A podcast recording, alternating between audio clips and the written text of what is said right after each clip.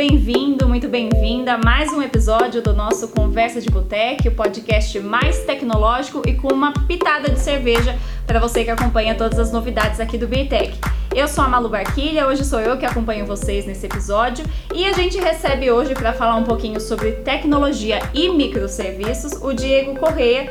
Ele é Dev Lead aqui do Beertech. Diego, obrigada pela participação aqui hoje, é um prazer receber você com a gente. Eu que agradeço, na, na verdade, o convite, eu fico, fiquei muito feliz, inclusive, pelo convite. Vamos lá. Diego, eu lembro, é, na verdade, só contextualizando um pouco, a ideia de fazer esse episódio sobre microserviços surgiu de um Tab Talks que você fez aqui dentro do Office. Para você que não é daqui do Beertech, Tab Talks é uma reunião, um encontro que a gente faz aqui periodicamente para discutir alguns assuntos de tecnologia. E o Diego conduziu um desses encontros e foi super produtivo. A galera gostou bastante porque tem muita gente que já ouviu falar sobre microserviços, que não é algo tão novo assim, mas tem muita gente que ainda não entende o que, que realmente é. Então agora a pergunta de um milhão de dólares aí, o que raios é microserviços? Bom, microserviços, ele é um monstro gigante que resolve todos os seus problemas. Brincadeira. É, algumas pessoas tendem a achar isso. É, hoje ele está muito na hype, microserviços, porque grandes empresas eh, utilizam é, dessa abordagem. É, mas, diferentemente do que muita gente acha, ele é simplesmente uma abordagem, ele é uma, uma, uma forma de se trabalhar. É, então, ele é uma, uma derivação aí da, da de arquitetura de software, na, na verdade, aonde a gente tenta trabalhar com pedaços de serviços menores. A gente tenta, sabe aquele ditado de dividir para conquistar?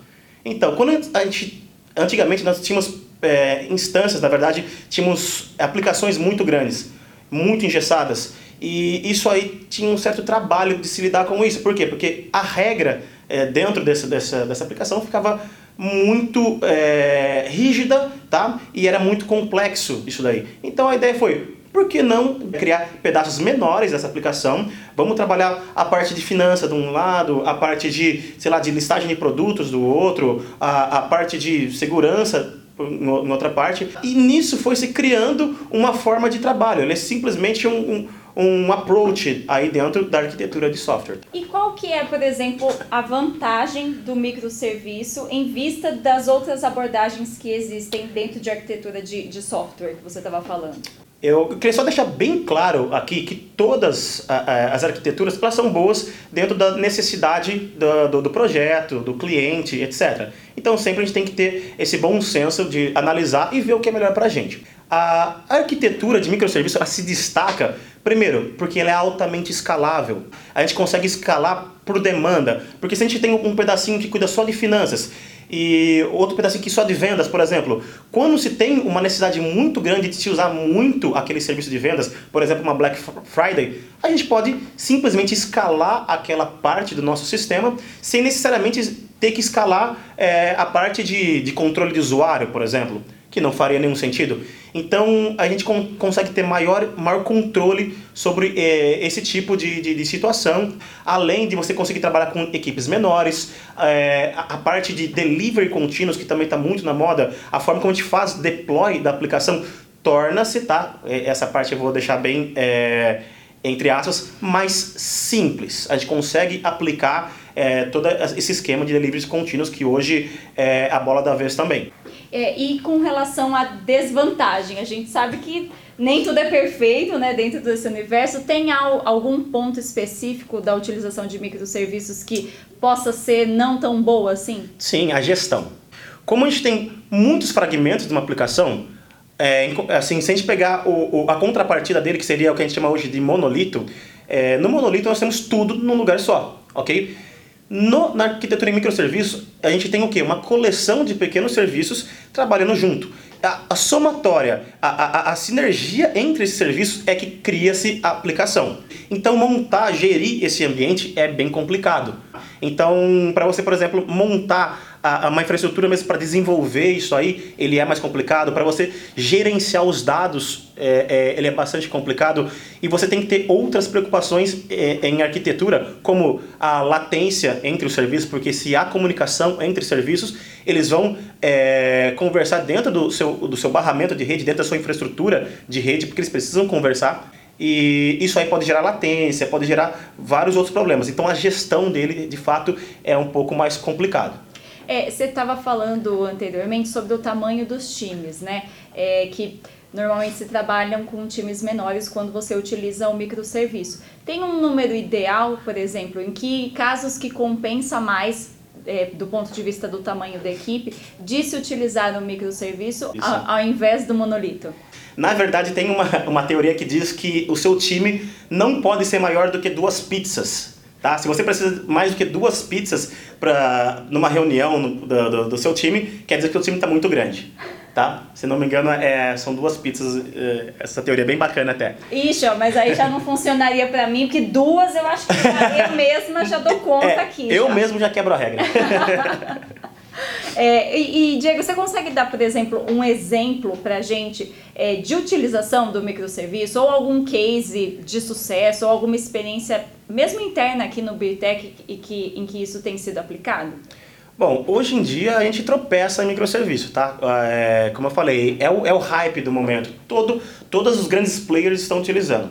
E isso tende a fazer com que a, a, a, a galera, as startups, é, várias outras empresas menores tem, tem, venham a utilizar também é, essa abordagem. Se utilizam bem, aí já é uma outra história totalmente diferente.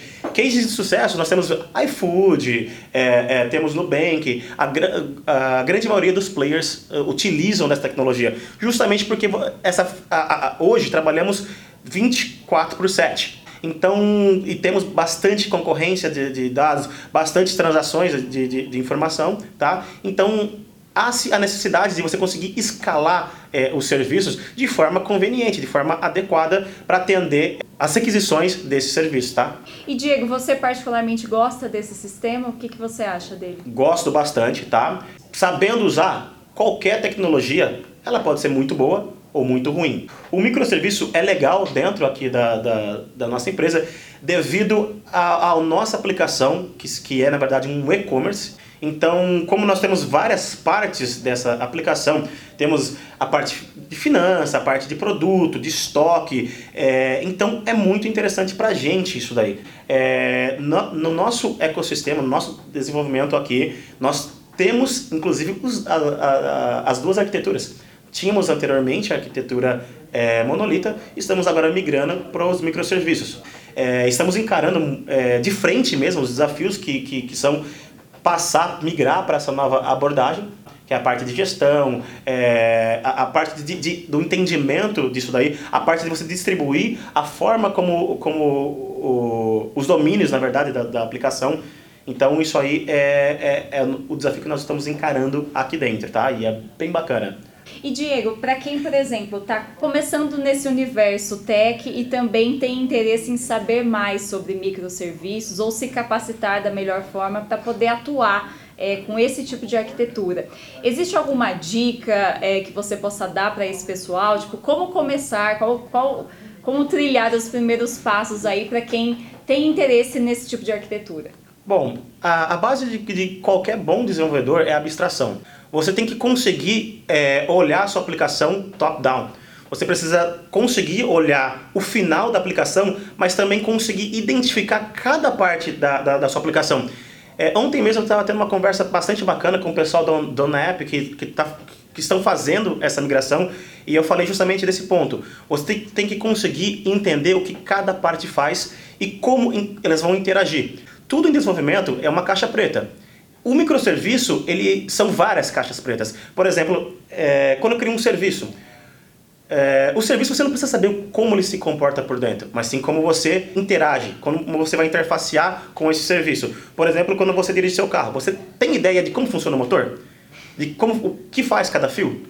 Claro que não. Não, né? mas você sabe dirigir. Por quê? Você sabe como funcionam os pedais, tá? Você sabe como funciona o volante. É isso nos microserviços, tá? Você tem que ter essa é a abstração. Você tem que entender como eles vão se comunicar e quais são as responsabilidades que eles têm que, que, que, que exercer ali, o que, o que eles devem executar. Mas não necessariamente internamente como ele vai fazer isso daí, tá? Então você tem, tem que conseguir enxergar essas pequenas partes como é, é, pequenos mundinhos, tá? Uhum. Diego, muito obrigada, viu, pela conversa. Foi um bate-papo ótimo. Da próxima vez a gente traz suas duas crianças aqui, né? Opa. Que eu tenho certeza que elas vão adorar conversar com a gente. Pra a Juju, que... principalmente. Ela que vai te entrevistar. Exato, exato. Pra você que não sabe, além de Dev Lead, o Diego é fisiculturista, né? Nas horas Foi. vagas. e pai de duas crianças maravilhosas aí, que no próximo episódio talvez a gente traga eles aqui, que eu tenho certeza que eles vão saber tudo sobre tecnologia. De frente com o Juju. Diego, muito obrigada. Espero que a gente se encontre aí mais em outros episódios é, do Conversa de Botec. Obrigada mesmo pela, pela companhia aqui, pelas explicações e até uma próxima oportunidade. Eu que agradeço tá, pela, pela oportunidade. É, sempre tiver um tema, eu acho bacana, eu estou logo ali do lado, tá? Só me chamar, dar uma cutucada falar, bora. E tô, tô aqui. Se precisar, estamos, estamos aqui para ajudar. Beleza, Diego. Para você que acompanhou a gente até o final, muito obrigado. Não se esqueça de acompanhar os nossos próximos episódios, dar uma olhadinha aí na nossa playlist, ver tudo que a gente já falou até agora e também de seguir a gente nas redes sociais. Obrigada pela companhia e até o próximo episódio. Tchau, tchau.